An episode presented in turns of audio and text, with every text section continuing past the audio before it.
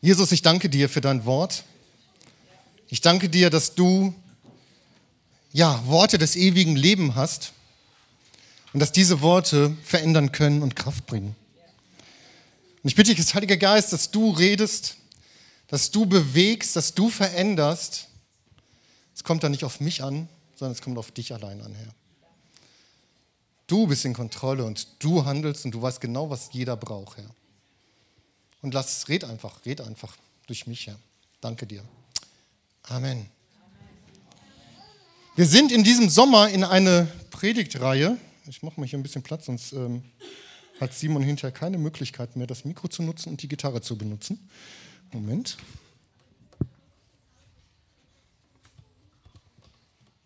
So, so geht's. Wir sind in diesem Sommer in einer Predigtreihe, die heißt Jesus Stories. Und Jesus Stories heißt, wir erzählen von Jesus und nehmen das Erlebte, was er gemacht hat, und wollen schauen, was heißt das für uns heute. Und ich habe mich ein bisschen schwer damit getan. Ich habe zwar eine Begebenheit auch rausgesucht, aber ich möchte einmal erst die Frage stellen, hey, wer ist Jesus für dich? Wer ist Jesus für dich? Ist Jesus ein Prophet? Ist er ein Lehrer? Ist er ein guter Mensch? Ist er ein Heiler? Ist er einer von vielen? Ist er ein Wundertäter, ein weiser Mann, ein Anführer, ein Rebell? Oder ist er für dich sogar ein Gotteslästerer? Weiß es nicht. Wer ist Jesus für dich? Maria hat das Wort vom Engel empfangen vor der Geburt. Er wird groß sein. Er wird der Allerhöchste genannt werden und er wird immer über Israel herrschen. Der Sohn Gottes kam als Mensch in diese Welt. Als Baby kam er in diese Welt. Er war schutzbedürftig. Er war hilflos. Er brauchte Maria und Josef. Der allmächtige Sohn Gottes war hilflos und schutzbedürftig in diesem Moment. Er hatte eine normale Kindheit. Wer hat Kinder? Ihr wisst, was eine normale Kindheit heißt, ne? wir waren alle mal Kinder. Unsere Eltern waren froh, wo wir alle erwachsen waren aus dem Nein, so will ich es nicht sagen, aber sagen wir mal so, manche waren froh, wo die Teenagerzeit vorbei war. Also wir bei unseren Kindern waren froh, dass sie vorbei war. genau, er war ein normales Kind. Er hat einen normalen Beruf gehabt. Er hat Zimmermann gelernt bei Josef, bei seinem Vater. Ich weiß nicht, beim Vater in die Lehre gehen kann auch schon mal hart sein, weil der Vater hat meistens höhere Ansprüche als jemand anderes. Ja. Er hat diese Lehre gemacht, er war Zimmermann. Er hat die religiösen Vorschriften eingehalten. Er war 100% Mensch. Er hatte nicht gesonderte Kraft, die Gesetze einzuhalten oder so. Er war 100% Mensch. Er hat sich taufen lassen und er brauchte den Heiligen Geist. Der Heilige Geist kam auf ihn. Und erst dann fing sein Dienst an. Er war 100% Mensch. Er konnte nichts tun ohne den Heiligen Geist. Wie oft denken wir, dass wir viele Dinge heute tun können ohne den Heiligen Geist? Aber Jesus brauchte den Heiligen Geist. Und ich auch. Und wir auch. Er hatte Zeichen und Wunder getan. Er befreite Leute, heilte Leute, vergab die Sünden. Wow. Er trainierte Leute, hatte seine Jünger um sich, er hat sie trainiert, was es heißt, im Reich Gottes unterwegs zu sein. Er hat sich multipliziert und dann kam das Kreuz. Er ist am Kreuz gestorben wie ein Verbrecher. Die Kreuzigung damals war das schlimmste Folsterinstrument, was es gab. Und Jesus ist am Kreuz gestorben. Rechts und links waren Verbrecher neben ihm. Er hat alle Schuld auf sich genommen, obwohl er ohne Schuld war. Er war rein und sündlos. Und es war notwendig, dass jemand, der keine Schuld hat, für die Menschheit die Schuld auf sich genommen hat und gestorben ist. Weil sonst wären wir heute nicht alle hier.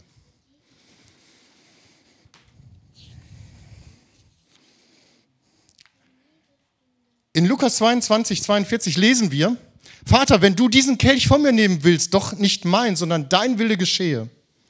Dann erschien ihm ein Engel von Himmel und stärkte ihn, und er war in ringendem Kampf und betete inbrünstiger. Der Schweiß wurde aber wie Blutstropfen, die auf der Erde fielen. Leute, das war ein Kampf, den Jesus gelebt hat, erlebt hat in dem Moment. Er betete inbrünstiger, ich meine, Jesus hat viel gebetet in seinem Leben, aber er betete inbrünstiger in diesem Moment. Und der Schweiß wurde aber wie Blutstropfen. Und er hat zum Vater gesagt, hey, wenn du diesen Kelch doch von mir nehmen willst, aber nicht mein, sondern dein Wille geschieht. Es war ein Kampf, diesen Weg zu gehen, auch für Jesus. Denn er war 100% Mensch und hat es auf sich genommen, für dich und für mich. Er war von allen verlassen, er war allein am Kreuz, es war keiner mehr da. Selbst der Vater hat ihn in diesem Moment, er rief das aus, verlassen. Er war alleine. Hey, wenn du alleine bist, das ist Jesus nicht fremd. Er kennt das und er weiß, wie du dich fühlst. Er weiß, wie es sich anfühlt, wenn wir verlassen sind. Von allen verlassen, ganz alleine. Die gute Nachricht ist, dabei ist es nicht geblieben. Er ist auferstanden am dritten Tag nach dem Tod und ist dann, jetzt mal den Zeitsprung, wieder zu seinem Vater zurückgekehrt in den Himmel, ins Allerheiligste. Und hat seinen Jüngern gesagt vorher, wartet auf den Heiligen Geist, den der Vater euch geben werdet, und dann werdet ihr Kraft empfangen, und dann werdet ihr Zeuge sein in Jerusalem, Judäa, Samaria und bis ans Ende der Welt. Dann werden sie, seid ihr in der Lage, das Reich Gottes in seiner Kraft zu bauen. So, das ist in Kurzform das Evangelium.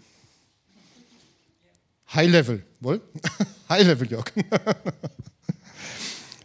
Jesus ist in diese Welt gekommen aus zwei Gründen. Zu erretten und die Gemeinschaft mit dem Vater wiederherzustellen. Das sind die beiden Gründe, warum Jesus auf die Erde kommen musste. In Johannes 3, 16 bis 18 lesen wir, das hatte ich Freitagabend in einem Betungsabend schon mal vorgelesen, denn Gott hat die Welt so sehr geliebt, dass er seinen eigenen Sohn gab, damit jeder, der in ihn glaubt, nicht verloren geht, sondern das ewige Leben hat. Deshalb ist Jesus in die Welt gekommen, damit wir das ewige Leben haben.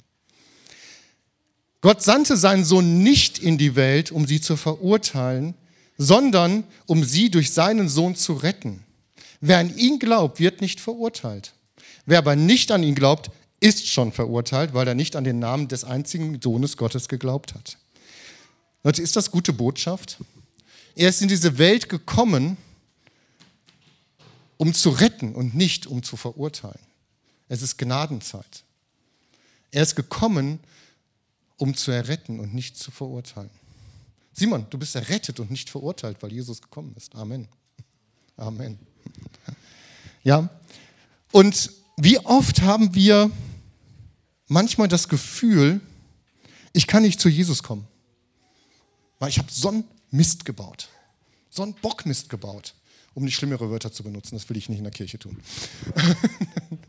Nein, ich habe so einen Bockmist gebaut und ich fühle mich so schlecht. Jesus kann mich doch nie im Leben annehmen.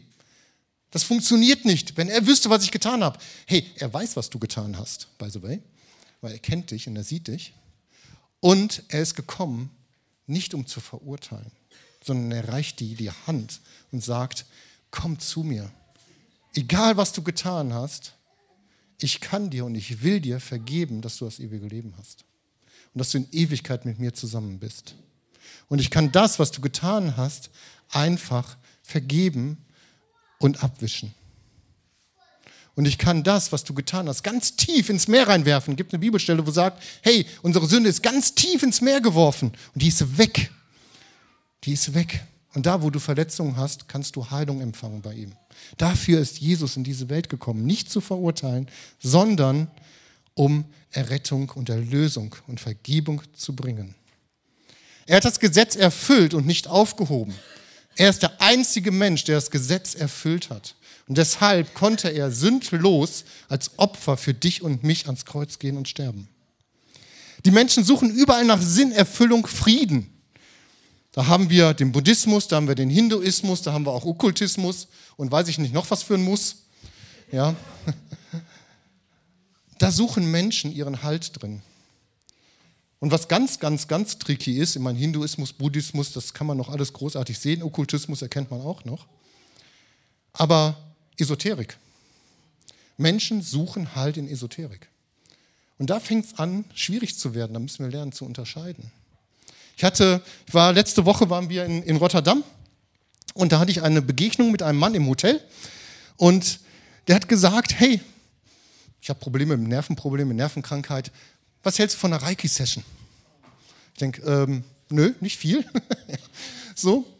Und er hat mir das am nächsten Tag nochmal angeboten. Ich, er hat mir vorher gesagt, du wirst nachts gut schlafen. Du, ich werde dich nicht anrühren, nichts machen, du wirst nachts gut schlafen.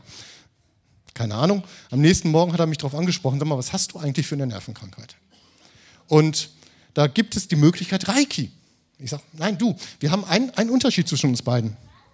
Wir haben, es gibt zwei Energien in dieser Welt, eine positive und eine negative. Und dann habe ich ihm versucht, das Evangelium zu klären mit seinen Worten. Er war so fest da drin und darin verhaftet, Reiki, Esoterik, Okkultismus. Ja, und das ist so schleichend in unserer Gesellschaft verbreitet. Und Leute, das ist eine Energie, die ist direkt vom Satan. Die ist so böse, weil die versucht zu binden und zu, zu, zu, zu, ja, dich zu binden und von Gott wegzuziehen. War nicht geplant, dass ich das sage. Ich gehe zurück zum Text. Aber das ist, da suchen Menschen Halt drin. Und letztendlich finden sie aber nur Halt im Evangelium in Jesus Christus. Jesus ist gekommen, um zu retten und nicht zu verurteilen. Und wenn du das glaubst und annimmst, dann darfst du sein Kind sein. Er hat uns das Recht gegeben, dadurch Kinder Gottes zu sein. Ja, du kannst eine Sohn, eine Tochter des Höchsten sein. Das ist ein absolutes Vorrecht. Ich kann das manchmal gar nicht fassen, aber es ist so. Es ist so. Und wenn du für dich das in deinem Leben noch nicht angenommen hast, diese Sündenvergebung, diese Befreiung, diese Errettung, dass du ewiges Leben hast. Und Leute, ich kann euch was sagen. Es ist nicht nur das ewige Leben, es ist schon Freiheit hier auf Erden heute. Du kannst das heute schon erleben. Ja, die Umstände sind Mist. Ja, wir haben Druck, wir haben Krieg, wir haben Corona, wir haben Gaspreise, wir haben Energiekrise, wir haben weiß ich nicht was alles. Und das wird nicht mehr, das wird nicht weniger, das wird mehr. Keine gute Botschaft, es wird mehr. Ja, die Krisen werden mehr. Das sagt uns die Bibel. Aber die Frage ist, hey, was ist in meinem Herzen? Gucke ich auf diese Krisen und lasse mich davon einschüchtern und verrückt machen? Ja, wir sollen weise sein und schlau sein, wir sollen auch vorsorgen, alles gut. Aber werde ich bekloppt und dreht das nur in meinem Kopf rum? Oder schaue ich auf Jesus, dem Anfänger und Vollender?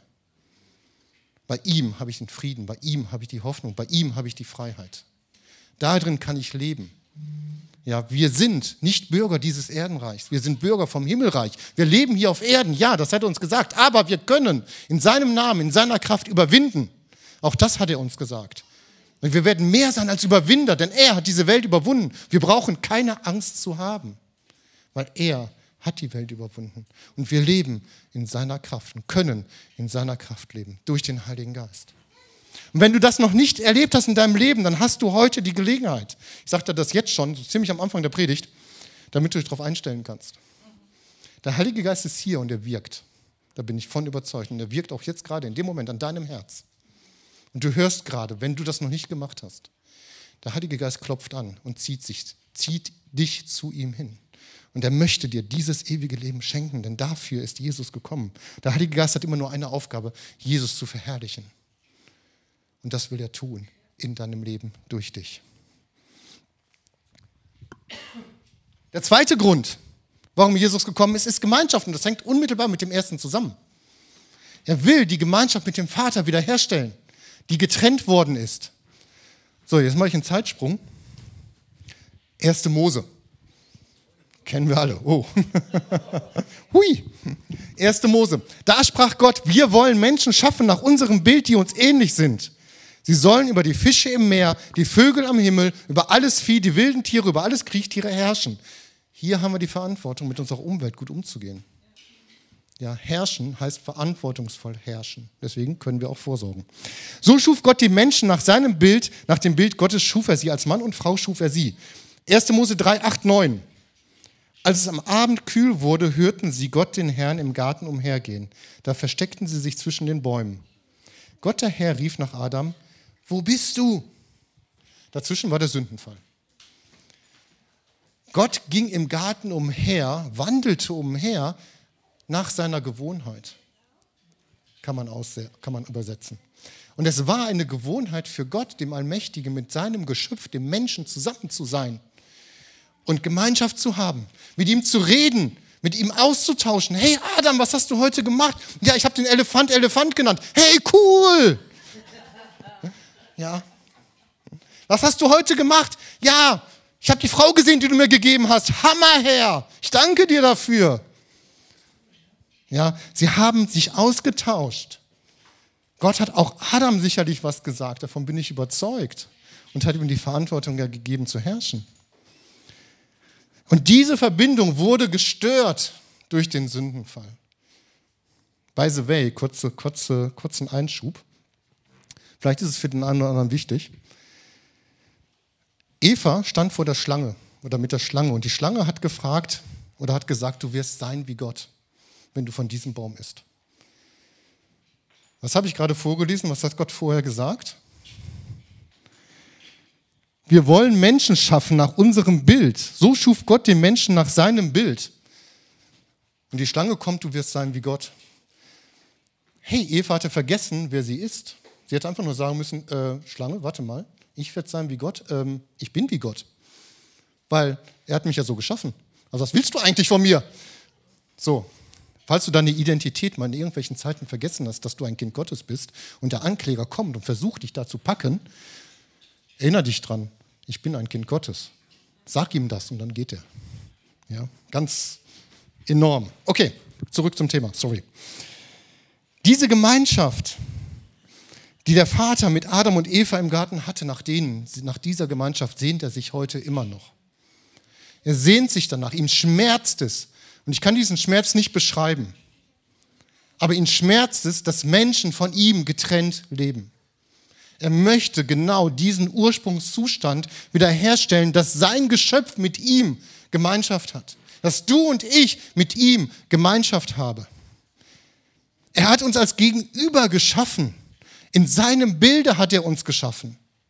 Und er möchte, dass wir als Gegenüber mit ihm zusammen sind. Nicht als Sklaven, Römer 8, da steht nicht, dass wir einen Geist der Knechtschaft empfangen haben, sondern einen Geist, dass wir rufen können in ihm, aber Vater. Wir sind keine Sklaven, wir sind keine Knechte, wir sind Kinder Gottes. Wir sind sein Geschöpf. Und in diesem Rahmen möchte er mit uns Gemeinschaft haben, als Gegenüber. Kannst du dir das vorstellen? Peter, als Gegenüber Gottes bist du. Yes? Amen. Wir sind ein Gegenüber Gottes und er möchte uns auf Augenhöhe mit uns Gemeinschaft haben und sich mitteilen. Und er möchte unsere Gefühle, unsere Herzen, unsere Gedanken kennen. Man erkennt sie so oder so, aber er will, dass wir mit ihm darüber reden. Ja? Und dann diese Liebesbeziehung, diese Intimität mit ihm zusammen sein. Er hat uns einen Platz reserviert an seiner Seite, steht im Psalm 25. Und da dürfen wir sein. Und da will er seine Gedanken, seine Verheißungen, seine Geheimnisse uns offenbaren. Leute, wie wertvoll ist das? Wie wertvoll ist das? Jesus ist gekommen, um diese Gemeinschaft mit dem Vater wiederherzustellen. Und es gibt keine Verdammnis bei ihm. Er ist gekommen, nicht zu verurteilen. Und für uns als Kinder Gottes gibt es keine Verdammnis mehr. Und wir können und wenn du jetzt sagst, ja, das ist schön, aber trotzdem sündige ich ja, ja, das tun wir manchmal noch, das stimmt. Aber wir haben auch eine Verheißung und ein Versprechen. Wir können in dieser Gemeinschaft mit Gott stehen und wir können in der Kraft des Heiligen Geistes auch so leben. Ja, in Römer lesen wir das.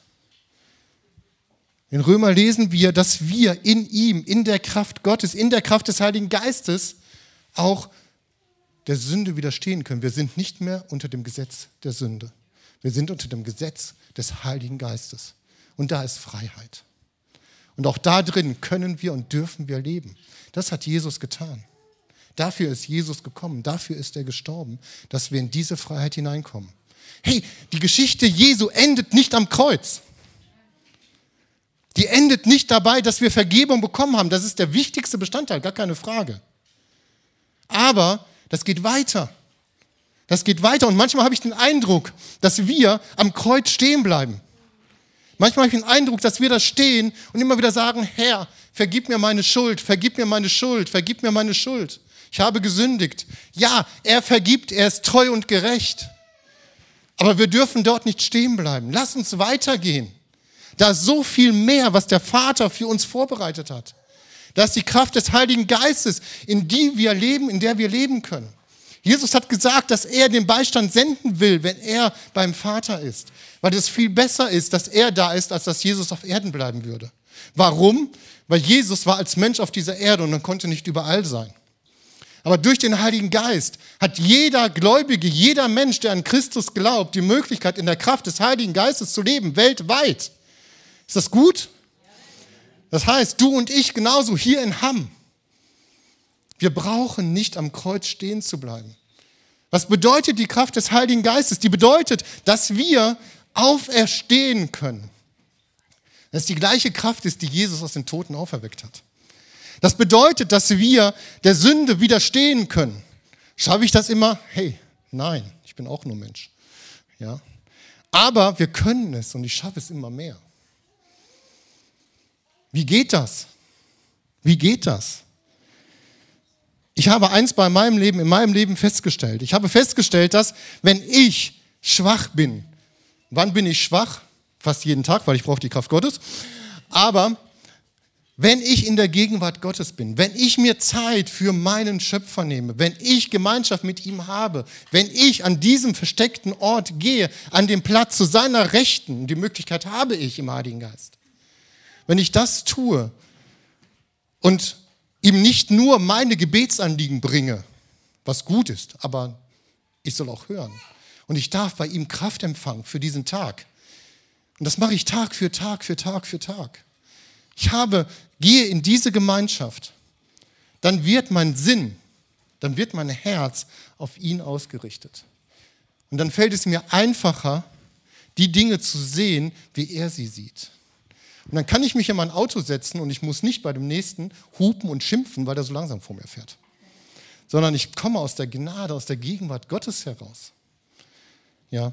Und ich kann dann anfangen, in den Arbeitsalltag zu gehen und mache mir einen E-Mail-Account auf und ich muss mich nicht direkt aufregen, dass da irgendwas Blödes drin ist oder wie viel Arbeit da liegt, sondern ich komme aus der Gnade, aus der Gegenwart Gottes heraus. Wer bin ich, dass ich mich aufrege, wo er mir doch alles vergeben hat? Er hat mir auch vergeben, dass ich manchmal schräg bin. Ja, und anderen irgendwas sage, was nicht so gut ist. Wir haben die Möglichkeit, in der Kraft Gottes auch über die Sünde zu herrschen. Und dann ist die Fülle Gottes da. Und das ist so spannend, meine Lieben. Das ist so spannend. Wir haben es am Freitag hier erlebt. Wir haben eine Heilung erlebt.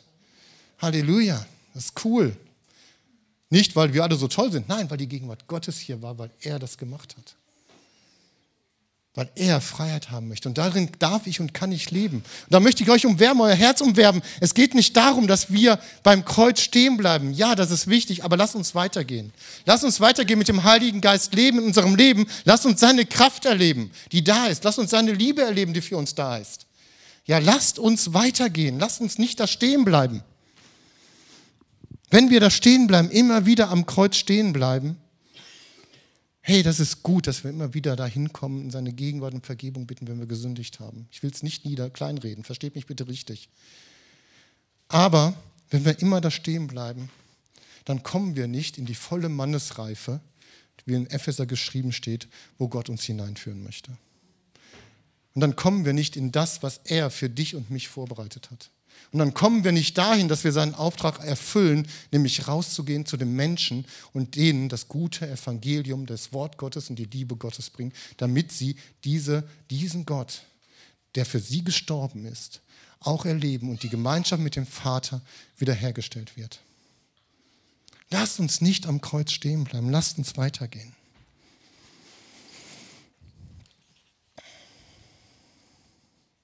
Wer ist Jesus für dich? Jetzt habe ich die halbe Predigt hier rumgeschmissen. Okay. Ganz kurz noch. Wer ist Jesus für dich? Wir lesen in einer Begebenheit in Johannes 6, da gab es die Speisung der 5000. Und die Speisung der 5000, da hat Jesus Brot vermehrt, hat alle satt gekriegt. Danach hat er seine Jünger über den See geschickt und er ging dann auch übers Wasser über den See. Und die Menschen am nächsten Tag, die, die das Wunder vorher erlebt haben, haben ihn gesucht.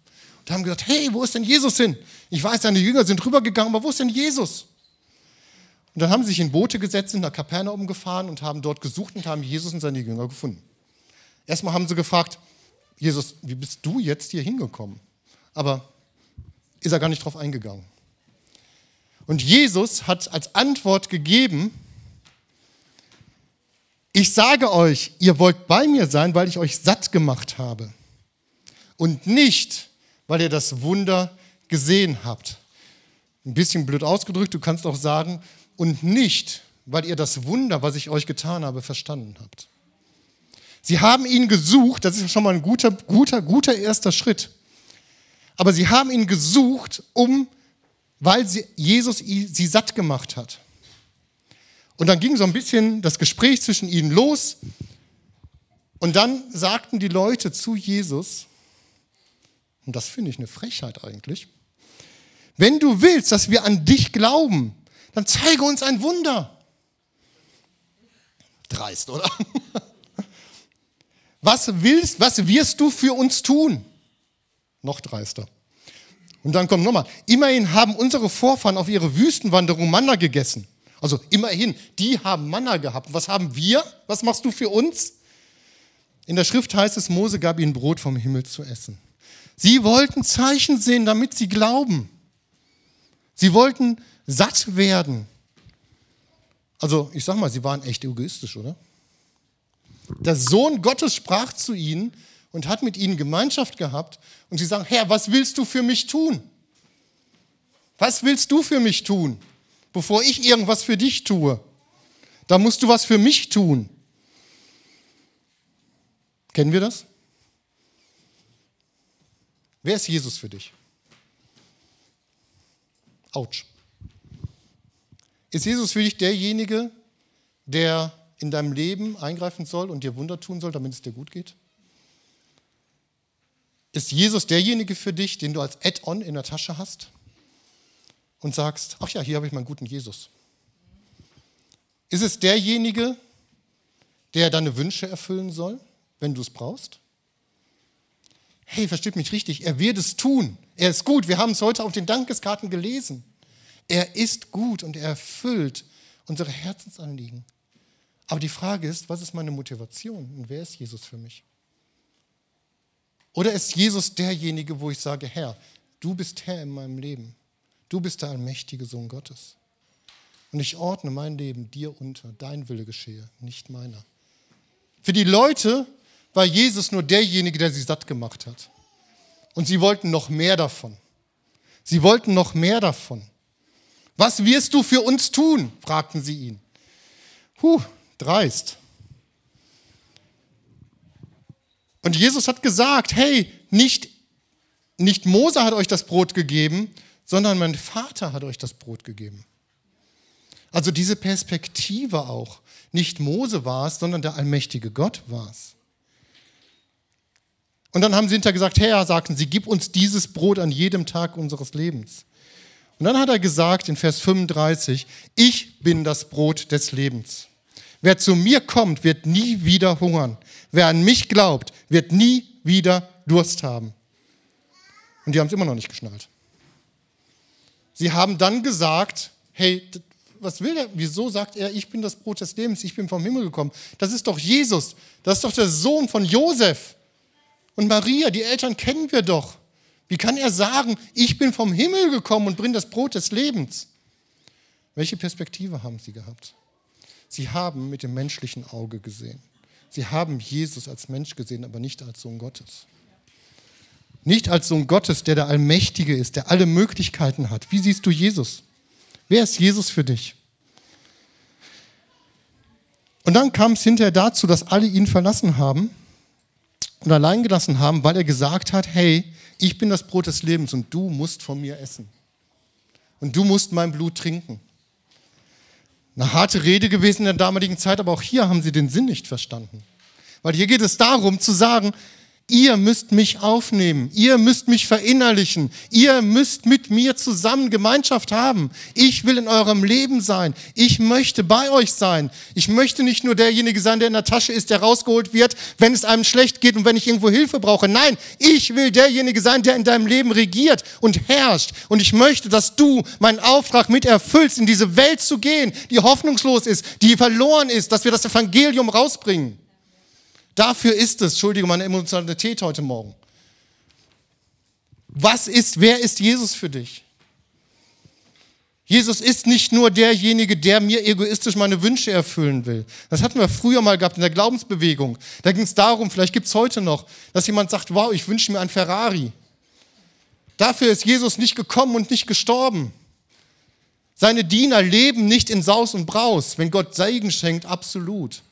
Er versorgt auch. Er liebt uns ja. Aber wir sollen zuerst nach dem Reich Gottes trachten und dann wird er alles hinzutun und nicht umgedrehen.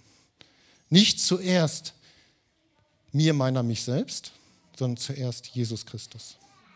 Dafür ist er gekommen. Es geht alles um ihn. Es geht alles für ihn.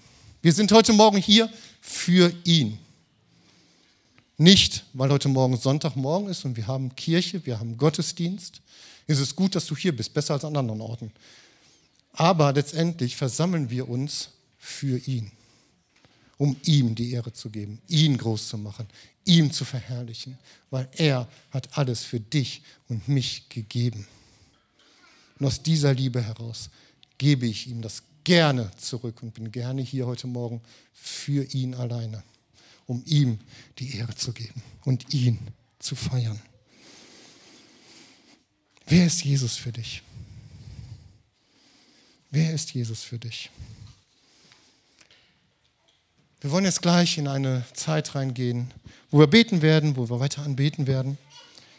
Aber diese Frage, wer ist Jesus für dich?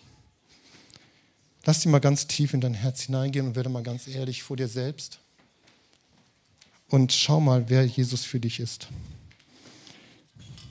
Ich möchte uns umwerben, dass wir uns aus unserer Lethargie, dass wir da rauskommen. Ich möchte uns umwerben, dass wir aufstehen und ihm die Ehre geben. Ich möchte darum werben, dass wir nicht am Kreuz stehen bleiben, sondern weitergehen und in der Kraft des Heiligen Geistes leben, um ihm die Ehre zu geben. Jesus hat gebetet, Herr, ich wünsche, dass alle eins sind, so wie wir eins sind. Johannes 17. Warum? Damit die Welt erkennt, dass Jesus vom Vater gesandt worden ist. Und das ist unser Auftrag. Wir sollen rausgehen und der Welt Jesus Christus bringen.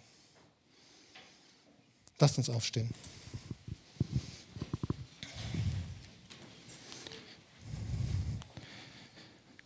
Wenn du heute Morgen hier bist und das hatte ich vorhin schon gesagt, an dem ersten Punkt stehst, warum Jesus in diese Welt gekommen ist, nämlich der Errettung. Und du hast das in deinem Leben bisher noch nie angenommen und bekannt und ihn eingeladen, deine Sünden zu vergeben, ihn eingeladen, in deinem Leben zu herrschen, dann hast du heute Morgen die Gelegenheit dazu, das zu tun. Und dann ist die Frage, wer ist Jesus für dich, die wichtigste Frage in deinem Leben. Nämlich daran entscheidet sich alles andere, wo du deine Ewigkeit verbringen wirst. Wer ist Jesus für dich? Und ich möchte uns bitten, dass wir alle unsere Augen schließen, außer ich und das Team hier. Und dass wir einen Moment der Privatatmosphäre vielleicht haben. Und das ist ein Moment zwischen dir und Gott. Und ich frage dich nochmal, wer ist Jesus für dich? Ist es derjenige, wo du sagst, ja, das ist mein Retter? Ist es derjenige, wo du weißt, da bekomme ich Vergebung meiner Schuld? Ist es derjenige, der dir das ewige Leben schenken wird? Und ist es derjenige, der dich in die Beziehung zum Vater wieder reinsetzt, so wie der Vater es sich mit seinem Schöpf gedacht hat? Wenn du jetzt hier bist und sagst, ich habe das noch nicht gemacht, dann möchte ich dich gleich bitten, dass du einmal nur kurz deine Hand hebst. Wir werden dann gleich zusammen ein Gebet sprechen. Und das Handzeichen ist vor dir und Gott, aber auch vor mir, damit ich sehen kann, dass wir dich ins Gebet mit anschließen können. Also, wer ist Jesus für dich? Wenn du dein Leben Jesus geben möchtest, dass er in deinem Leben herrscht, wenn du anerkennst, dass er für deine Sünde und deine Schuld gestorben ist am Kreuz, und wenn du möchtest, dass du das ewige Leben bekommst und in dieser Beziehung mit ihm leben kannst, wenn all unsere Augen geschlossen sind, möchte ich dich bitten, dass du einmal deine Hand jetzt hebst, wenn du das bist.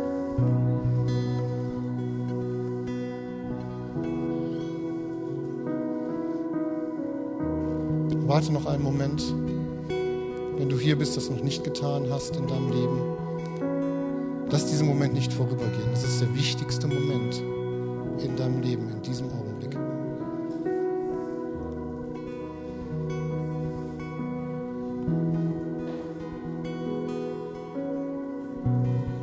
Okay.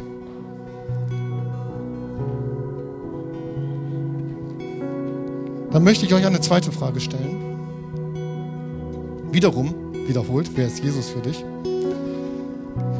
Und wenn du immer wieder nur an diesem Punkt Kreuz stehen bleibst, immer wieder zu diesem Punkt kommst und sagst, Herr, vergib mir meine Schuld. Und du immer wieder in diese Sünde hineinfällst und die Kraft des Heiligen Geistes in deinem Leben vermisst, die da ist, die heute da ist. Ich könnte Zeugnis erzählen, sie ist da. Er ist hier heute Morgen. Und du kannst in dieser Kraft leben. Dann kann das heute Morgen auch für dich ein einschneidender Moment sein, der dein Leben verändern wird. Da möchte ich dich einladen, wenn du sagst, hey, ich will weitergehen und ich brauche diese Kraft des Heiligen Geistes. Ich kann nicht mehr in meiner eigenen Kraft laufen, weil ich merke, ich falle jedes Mal wieder auf die Nase. Jünger haben die Kraft des Heiligen Geistes gebraucht. Jesus hat sie gebraucht. Ich brauche sie. Du brauchst sie auch. Du kannst in dieser Kraft jeden Tag neu leben. Wenn wir jetzt das nächste Lobpreislied gleich singen und wir gehen in die Zeit der Anbetung und des Lobpreises nochmal rein, dann möchte ich dich bitten, dass du hier nach vorne kommst. Eine Entscheidung triffst. Hey, warum sollst du nach vorne kommen? Nicht für mich, nicht für uns als Team. Auch nicht unbedingt für Gott, weil du kannst genauso gut am Platz bleiben und er sieht deine Entscheidung im Herz. Du kannst es ihm sagen. Aber manchmal ist es hilfreich, einen Schritt zu tun und meiner Entscheidung einer Tat folgen zu lassen. Und deswegen lade ich dich ein, hier nach vorne zu kommen, wenn es dir hilft. Dich einfach hier hinzustellen, hinzuknien, was immer du hier tun möchtest. Freiheit ist da. Und nach Gott zu rufen. Nach dem Heiligen. Und ihm zu bekennen, ich brauche dich. Und es kann sein, dass eine Person kommen wird, die einfach dann von unserem Team mit dir beten wird. Muss aber nicht sein, weil Gott ist allmächtig und er kann dich auch so erfüllen. Wenn du das möchtest, dann sag ihm das, tue deinen Willen, deine Entscheidung kund, indem du dann gleich hier nach vorne kommst. Und wir werden eine Zeit der Anbetung jetzt haben und laden den Heiligen Geist ein, dass er einfach wirkt in deinem Herzen. Wenn du das möchtest, komm gleich einfach nach vorne.